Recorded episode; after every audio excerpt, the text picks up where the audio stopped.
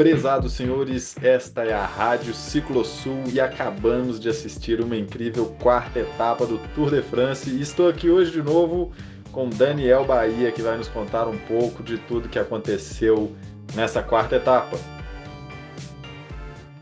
Fala Bahia, tudo beleza por aí, meu velho? Fala Breninho, ouvintes da Rádio Ciclosul, tudo bem? Estamos aqui de volta para poder falar um pouquinho dessa etapa 4.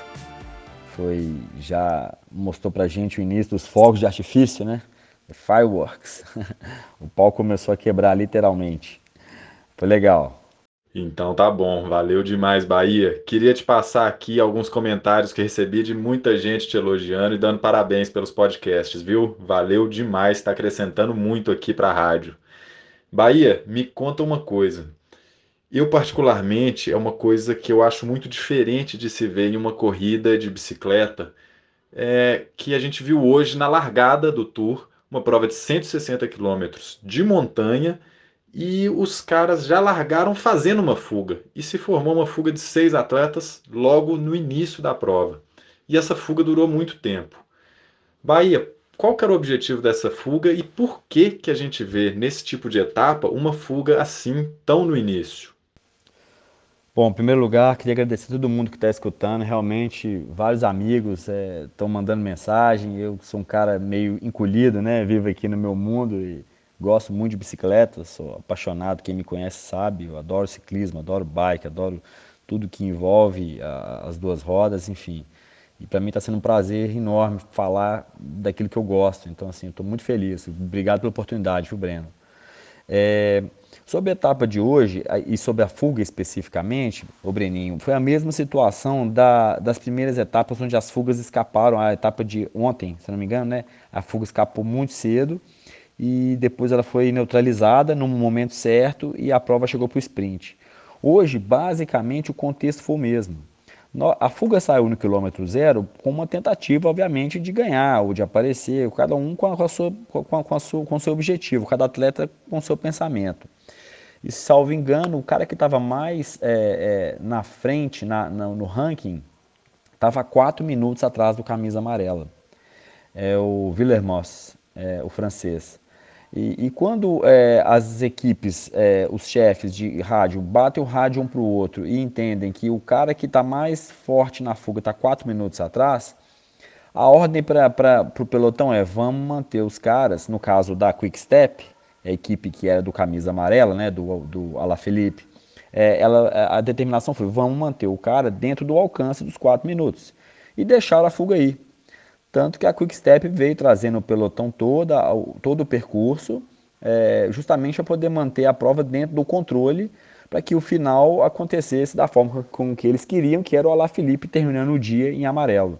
E, então essas fugas que saem no começo, muito vazias, muito escassas, ela tem hora para acabar, não tem jeito. E igual ontem foi para o sprint, hoje a fuga foi para acabar para a etapa de montanha, para os montanhistas e para os especialistas da classificação geral decidirem a prova. Legal demais, Bahia. E ainda uma outra dúvida que rola nessa etapa é é uma etapa de montanha, mas não era de alta montanha igual a gente já viu algumas vezes. Quero dizer, os atletas chegaram juntos, não teve aquela separação gigantesca que os sprinters estavam lá atrás e só os escaladores estavam lá para frente. Por que, que essa prova teve essa característica e qual é o diferencial desse tipo de chegada que é uma chegada em montanha, então é meio difícil para os sprinters. A gente viu lá que era candidato à camisa amarela que estava na frente. Quem ganhou foi o Roglic, né? E qual que é a especialidade desses caras? Qual que é o perfil de quem estava ali na frente para essa chegada? O, Breno, apesar da, da prova não chegar em, em, enormes altitudes, acima de 2 metros, subir aquelas montanhas é, fora de categoria, é, as HC, né? É, ter chegado numa etapa, numa montanha de categoria 1, é, a etapa de hoje tinha quase 3 mil metros de ascensão acumulada. Então era uma etapa de média montanha, mas subia muito. Então, é, basicamente, era uma etapa que seria decidida. A gente falou há dias atrás, não sei se a gente falou no, no, no podcast, mas assim, era, é, seria o dia onde quem estava para disputar o Tour de France iria mostrar que estava ali para disputar a camisa amarela. Então hoje o cara que perdesse tempo, ele ia mostrar que ele não estava em condições de ganhar, de chegar em Paris de amarelo. Então hoje era um dia realmente chave para mostrar. Tanto que só chegou os 20 primeiros que chegaram ali praticamente, chegaram quase que juntos, só chegou a nata, os líderes de cada equipe, os principais escaladores, os, os caras mais preparados para chegar em Paris é, de amarelo, um deles, né, obviamente. É, então, a, o perfil da etapa de hoje foi uma etapa assim, chave, eu entendo, porque a, e, e, e dificilmente uma etapa dessa acontece tão cedo, mas foi justamente para poder manter a competição mais aquecida e não aquela procissão de líderes até o final, na última semana, como geralmente acontece, já aconteceu uma etapa mais crítica é, logo agora na primeira semana. E agora, qual que é o lance que teve, que até colocaram nos highlights lá do vídeo oficial de resumo do Tour de France, que falaram sobre ali, essa foi a etapa, aquele é o local que aconteceu um melhor momento do Tour de France, envolve o Ed Merckx, envolve um tempo do Ed Merckx que foi batido. Me conta como que foi essa história, como que foi aquela parada lá do cara que foi contando os minutos, e eu não entendi direito exatamente qual foi a relação que teve com esse percurso de hoje. O Breninho, isso envolve todo um contexto histórico que eu vou tentar resumir aqui basicamente. É um pouquinho complicado, mas vamos lá. É, Ed Merckx foi um ciclista belga, foi o maior ciclista de todos os tempos até hoje. Cara conseguiu em pouco mais de 10 anos de carreira 525 vitórias. Você pensar que o cara ganhava na média de 40, 50 corridas por ano foi o maior atleta de, sobre bicicleta de todos os tempos. E em 69 ele ganhou o Tour de France, ganhando todas as camisas, ganhando outras grandes voltas. Em 70 a mesma coisa. Chegou no Tour de 71, é, favoritaço, né? E tinha ganhado o Tour com 20 minutos de vantagem em 69, com 10 minutos de vantagem ou mais em 70. Então ele era o favorito. Nessa etapa 11 do Tour de France 71, é, existia um espanhol radicado na França chamado Luiz Ocanha. Esse Luiz Ocanha era um ótimo escalador, ele corria pela equipe BIC, da caneta BIC, né, que a gente vê. Ele, no, na, na, noite anterior, ele tinha discutido com, junto com o diretor da equipe dele que eles tinham visto que o, o Ed não estava tão bem. Então eles chamaram o pessoal de uma outra equipe, uma equipe em português, é, José Agostinho, acho que é o nome do português, enfim combinou com uma outra equipe de vamos fazer um ataque para tentar dar uma minada no, no, no Ed logo no começo da etapa. E assim foi feito. No começo da etapa, esse português ele, deu, ele atacou forte e, e, e conseguiram lá, deixar o Ed meio que em apuros, em dificuldade, isolado. E quando ele isolou todos os outros é, da classificação geral, favoritos, era o, o Zutemelk, o Jupp Zutemelk, Lucien Van Imp, eram vários atletas assim famosos da época, belgas, holandeses, enfim, todos os top 5 do Tour de France, largaram o único dos top 5 que estava morto, que era o super favorito, que era o, Ed Merckx.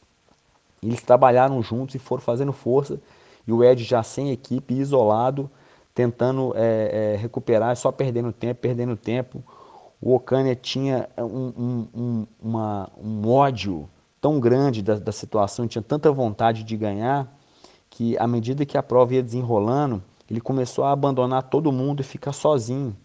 E o diretor da equipe dele é, encostava o carro perto dele e falava, diminui, é, a gente já está quatro minutos distante do Ed. Ele falou, não, então, então quatro, então agora vão ser cinco. E apertava mais. Cara, diminui, você está ficando muito longe, já estão seis minutos, estão seis, então agora vão ser sete. E assim o cara foi apertando e a chegada foi na mesma etapa de onde chegou hoje, Orsier Merlet, de novo meu francês típico, né?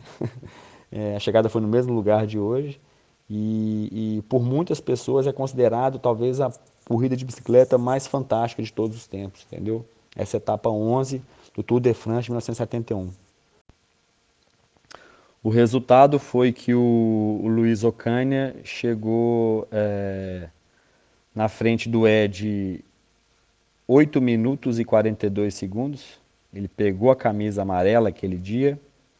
É, ele, na classificação geral, ele jogou o Ed para quinto lugar, a 9,46. O Zutemel, que estava em, em segundo com 8,43, o Van Imp em terceiro é, com 9,20, o Gosta Peterson sueco 9,26 e o Ed Merckx 9,46, ou seja, ele tinha botado 10 minutos no favorito na etapa 11. Acontece que a vida é, é cheia de loucuras, né? Na etapa 14, ou seja, teve um descanso logo depois, etapa 12, 13, na etapa 14, é, teve uma tempestade muito forte. Nessa tempestade, é, na chuva, o Ed descia muito bem, né? ele pressionou toda, todos eles, na, os outros concorrentes, na chuva. É, muito pneu furado, muito tombo, nada diferente do que a gente vê agora, hoje, 50 anos depois. Né? E, e numa dessas curvas, o Luiz Ocanha caiu, ele furou o pneu, no que ele estava em pé na beira da estrada aguardando o atendimento, o outro ciclista veio depois e bateu nele um monte, um strike. Ele ficou desacordado, ele apagou, ele foi levado é, de helicóptero para o hospital, ele teve que abandonar o, o tour daquele ano. E o Ed Merckx, é, ele não chegou a ganhar aquela etapa, mas ele assumiu a amarela aquele dia. E porém ele se recusou a largar de amarelo em, em homenagem ao, ao Ocânia. Ele largou com a camisa branca, que ele era o líder da camisa branca, e ele cogitou a possibilidade de largar o abandonar o Tour de France daquele ano, de tão transtornado que ele tinha ficado com toda a situação. E foi convencido pelo diretor dele a não abandonar porque seria uma injustiça com o próprio Ocanha deixar dois chupa-rodas do Van Imp e do Zotelmelk é, chegar em Paris com a camisa amarela. Esse esporte é doido demais, cara. As imagens hoje em dia são todas em preto e branco, muito antigas, mas é procurar Tour de France 71, etapa 11, Luiz Ocanha, é, com N, com tio no N, eu acho que vale a pena dar uma lida, pesquisada, a história é muito legal. Eu acho que é, é, um, é um, marco, assim, um, foi um, um capítulo super legal da história do esporte. Que história massa, Bahia. Legal demais escutar umas paradas assim. E já não é de hoje, tem algum tempo que os colombianos estão dando show. Mas você acha que mais do que nunca os caras realmente estão aparecendo num panorama ainda mais diferenciado?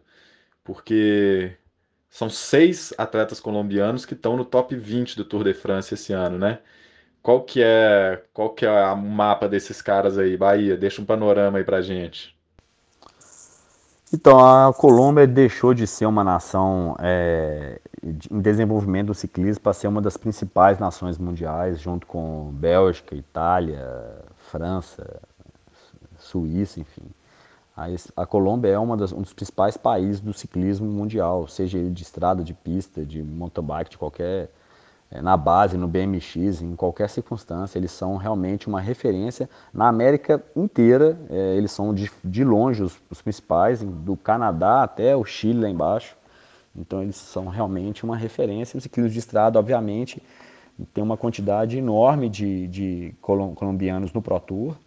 É, nesse tour aqui, a gente, gente nós temos é, seis no top 10, enfim, no, se a gente for no top 20 tem mais um monte, então é, é, é nós temos aqui ó, o Bernal sexto, o, o Esteban Chaves da Scott em oitavo, nós temos o Nairo Quintana em nono, temos o Angel Lopes em décimo, temos o Rigoberto Urã em décimo quinto, temos o, o Iguita campeão colombiano em vigésimo, enfim, é, é, é, desculpa, são seis em vinte, enfim, são, são todos super é, atletas, todos com chance de fazer um, um, bom papel, são líderes, são, são caras que são é, referência no pelotão em termos de, assim, de performance para uma, uma classificação geral.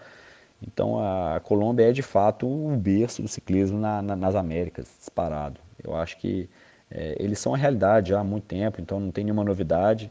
É, dentre esses, eu acho que o, que o Nairo, eu acho ele um ótimo atleta, assim, infelizmente ele não, não, não, teve bons resultados nos últimos tempos, mas ele é sempre um cara perigoso, sobe muito, é um cara muito leve, muito forte. Eu achei que hoje no sprint do Roglic ele respondeu bem, assim, Ele, você vê que ele, ele, ele foi o melhor colocado entre os, entre os, os colombianos, quer dizer, ele estava em cima e o perfil dele é de alta montanha, escalada mais diesel, mais, mais longa, montanhas de 20 km, 18 km, 25 km. Então, assim, eu acho que o, o Quintana está bem. O Bernal é o, é o, capitão da melhor equipe, em tese, né, da, da favorita no início, a Ineos, é, e atual campeão, então não, não dispensa comentário. O Angel Lopes é um cara super perigoso, né, o Superman, é, que corre pela Astana. Enfim, são todos muito bons. Tem os dois da EF, são os três da EF, Cannondale, né? O, o, o Rigoberto Uran, o Sérgio Iguita e o Daniel Martinez, que infelizmente caiu, mas que ganhou o Dauphine Liberé. É muito bom atleta. Então, assim, eu, os colombianos é, ainda vão mostrar muita coisa e ainda vão, vão botar a pimenta no, no contexto aí. Amanhã nós temos uma etapa de 183 quilômetros. Ela desce muito mais do que sobe, né? Na verdade, subida tem só alguns picos lá, uns morrinhos bem pequenos. Eu acho que tem só uma subida mesmo, que é a categoria 4, não é isso, Bahia? Quem que se dá bem amanhã? Seu palpite, qual que é a sua aposta para amanhã? Breninho, amanhã eu acho que a fuga vai sair também mais cedo. Eu acho que a fuga amanhã vai estar tá mais cheia. Eu acho que o pelotão, a, de novo, a Quick Step vai dar uma controlada boa, vai buscar. Vai ser uma chegada. Se a, eu não sei, é uma etapa para fuga, sabe, cara? Porque já tem bastante tempo, a classificação geral. Pode ser que os caras dão, dão uma respirada, porque na etapa seguinte tem montanha. Hoje foi cacetado de montanha. Pode ser que rola uma política no pelotão para esses caras da, da, das equipes menores, quando estão muito distantes na classificação geral, ganhar uma etapa. É, é, uma, é, um, é minha sugestão. Mas eu não duvidaria que fosse para o sprint de novo, mas eu acho que é muito difícil de controlar hoje também, amanhã também. Então, acho que amanhã vai ser a colher de chá para fuga, viu? Aí, meu filho, é impossível prever. Mas vai ser um cara forte, porque a chegada é no alto, é, tem uma rampinha para chegar, então eu acredito que vai ser um cara potente que está longe na classificação geral. Mas é difícil de, de, de adivinhar essa aí, viu? Tá aí, palpite do nosso mestre Daniel Bahia. Valeu demais, Bahia, brigadão. Brigadão todo mundo que assistiu aí de casa, do trabalho, pedalando. Mandem para seus amigos, compartilhem esse podcast. Ciclismo é cultura, é um conhecimento muito maneiro que todo mundo pode ter. E muito obrigado, Daniel Bahia, por compartilhar isso com a gente. Valeu e até amanhã. Muito obrigado, Benin. Valeu, galera que tá prestigiando aí, que tá curtindo e vamos que vamos. Um abraço. Até amanhã. Tchau, tchau.